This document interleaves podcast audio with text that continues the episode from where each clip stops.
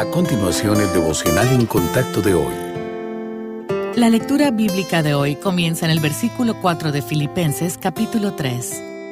Aunque yo tengo también de qué confiar en la carne, si alguno piensa que tiene de qué confiar en la carne, yo más, circuncidado al octavo día, del linaje de Israel, de la tribu de Benjamín, hebreo de hebreos, en cuanto a la ley, fariseo, en cuanto a celo, perseguidor de la iglesia, en cuanto a la justicia que es en la ley, irreprensible. Pero cuantas cosas eran para mi ganancia, las he estimado como pérdida por amor de Cristo. Y ciertamente, aún estimo todas las cosas como pérdida por la excelencia del conocimiento de Cristo Jesús, mi Señor, por amor del cual lo he perdido todo, y lo tengo por basura para ganar a Cristo y ser hallado en Él, no teniendo mi propia justicia, que es por la ley, sino la que es por la fe de Cristo la justicia que es de Dios por la fe, a fin de conocerle, y el poder de su resurrección y la participación de sus padecimientos, llegando a ser semejante a él en su muerte, si en alguna manera llegase a la resurrección de entre los muertos, no que lo haya alcanzado ya,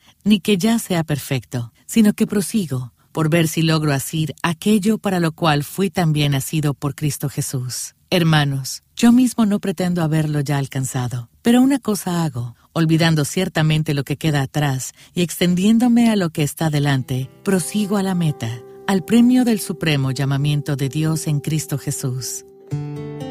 Pablo era un hombre seguro de sí mismo. Antes de su salvación, la seguridad en sí mismo del apóstol provenía de la confianza en sus credenciales, sus antecedentes, su educación y su posición. Pero su encuentro con el Señor lo llevó a darse cuenta de que todo eso tenía poco valor. La relación de Pablo con Cristo formó el nuevo fundamento de su existencia. No solo reconoció la insuficiencia de todo en lo que había confiado antes, su conocimiento, sus logros y su autoridad, sino que también renunció a cualquier idea de vivir con independencia del Señor. El apóstol vivía con confianza en el Hijo de Dios. Gracias a la inquebrantable confianza de Pablo en el Señor, creyó en las promesas de Dios de fortalecerlo y guiarlo en cada situación, de satisfacer todas sus necesidades y de no abandonarlo jamás. Pablo creyó lo que el Señor le dijo y se sentía capacitado para enfrentar la adversidad con valentía. Su confianza no estaba puesta en sí mismo, sino en la presencia, la ayuda y el poder de Dios, por lo tanto se mantuvo fuerte. Ve el por qué podemos confiar en Cristo? Lo importante no es quiénes somos, ni lo que creemos de nosotros mismos, ni nuestras virtudes o defectos. Confiar en Dios de todo corazón y depender de Él es lo que genera seguridad. ¿Qué tanto